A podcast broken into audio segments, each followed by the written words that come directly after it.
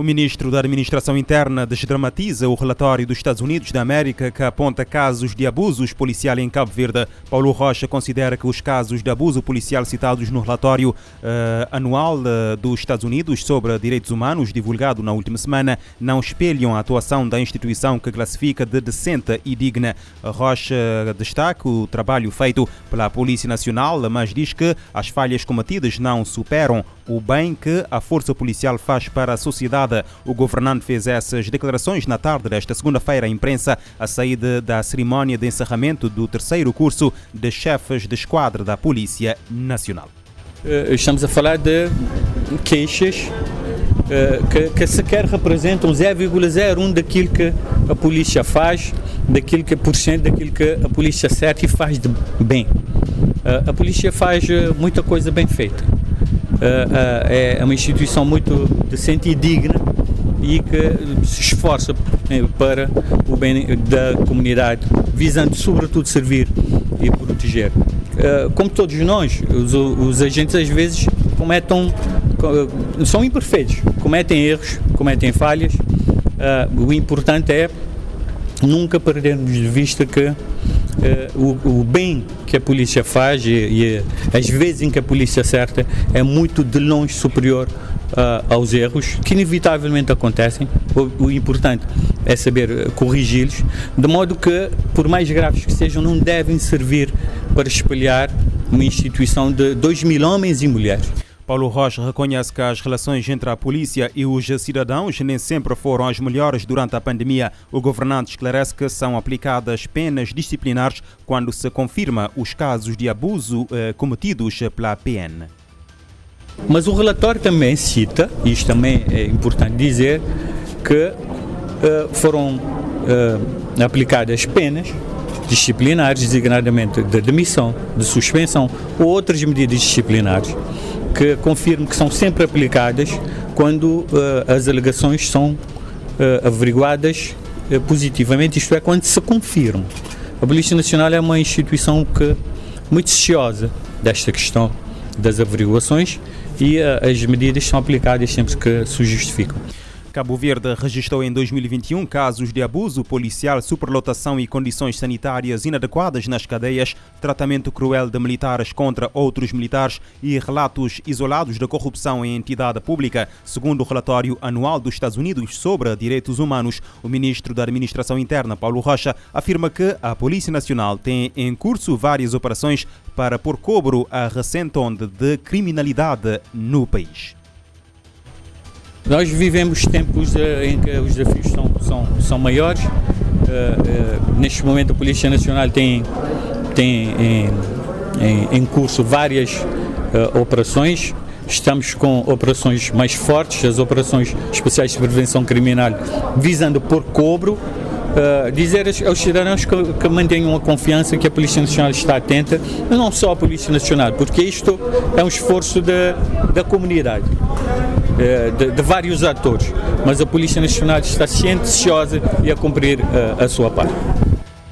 Paulo Rocha garante que a Polícia Nacional tem em curso várias operações para pôr cobro à criminalidade no país. Na Ilha da Boa Vista, a Polícia Judiciária deteve um homem de 25 anos por suspeita da prática de pelo menos 20 crimes de abuso sexual contra uma menor de 15 anos. Em nota de imprensa enviada na tarde desta segunda-feira à imprensa, a Força Policial informa que a detenção aconteceu na quinta-feira e foi efetuada pelo Departamento de Investigação Criminal da Boa Vista. O homem é suspeito da prática de pelo menos 20 crimes de abuso sexual de menor com penetração um crime de pornografia de, vigil... de vingança, um crime de pornografia infantil e um crime de coação na forma tentada contra uma menor de 15 anos. Segundo a mesma fonte, o suspeito já tinha sido detido na Ilha da Boa Vista no início de 2019 por fortes indícios pela prática do mesmo tipo de crime envolvendo crianças entre os 2 a 10 anos. O homem foi presente ao tribunal local que decretou como medida de coação a prisão preventiva.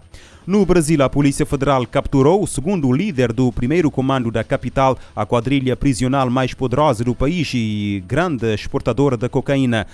Valdeci Alves dos Santos, conhecido como Colorido, foi capturado no sábado na cidade nordestina de Salgueiro. Informação confirmada domingo pelo Ministério da Justiça do Brasil. Colorido estava foragido desde 2014 e faz parte da lista de criminosos mais procurados. O Ministério da Justiça brasileiro diz que que o detido é um dos principais fornecedores de drogas para o sudeste do Brasil.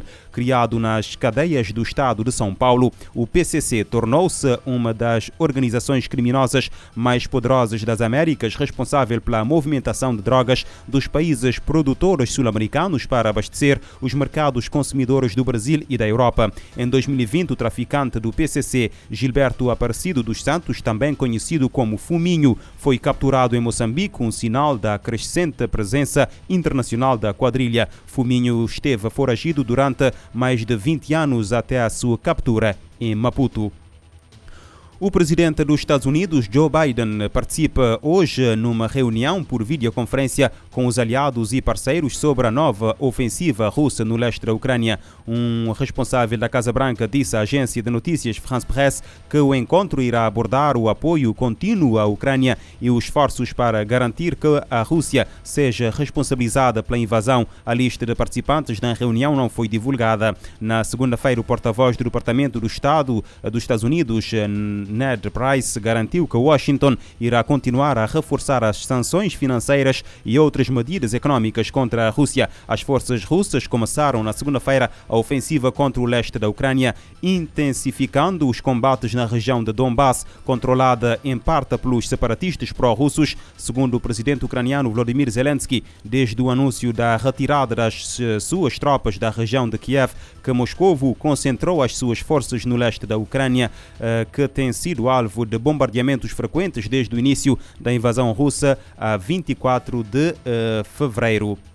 E as próximas semanas serão cruciais para a pausa humanitária na Ucrânia. O chefe dos assuntos humanitários da ONU, Martin Griffiths, diz que o desenrolar da guerra e das conversações será essencial.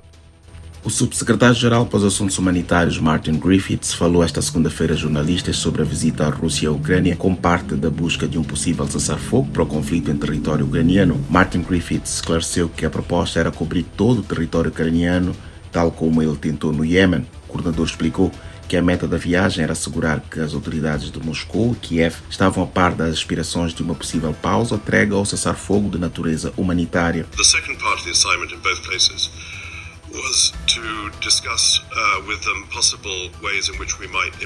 o segundo objetivo era discutir possíveis melhorias no sistema de notificação humanitária. Griffiths disse que de momento as autoridades russas não têm no topo da sua agenda um cessar-fogo humanitário com forças ucranianas, um assunto que não é simples de negociar, segundo ele, mas pode ser possível em algumas semanas.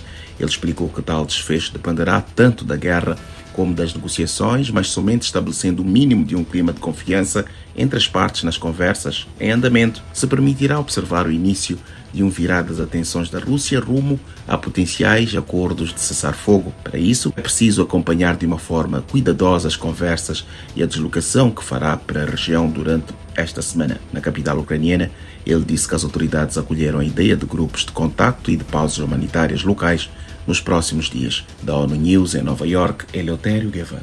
Próximas semanas serão cruciais para a pausa humanitária na Ucrânia. E há um novo plano de ação que visa proteger crianças afetadas pelo conflito no Iêmen. A iniciativa foi anunciada pela representante especial do secretário-geral da ONU para Crianças e Conflito Armado, após ser firmada eh, com interlocutores UTIs. As partes têm seis meses para identificar e libertar crianças das fileiras de combate.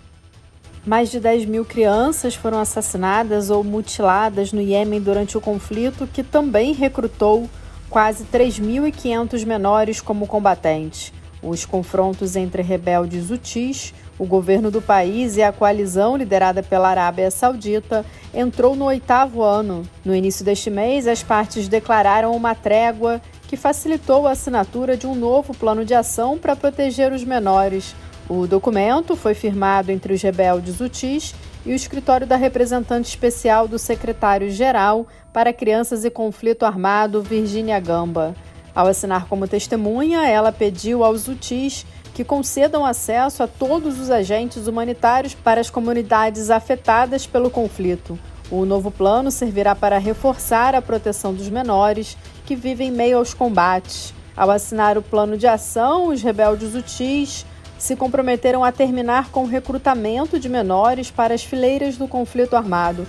Eles também têm que prevenir a morte e mutilação de crianças, ataques à escola e hospitais e outras graves violações. Virginia Gamba elogiou os esforços de todas as partes no conflito do Iêmen para evitar as violações e disse que o novo plano de ação é um passo na direção certa. Da ONU News em Nova York, Ana Paula Loureiro.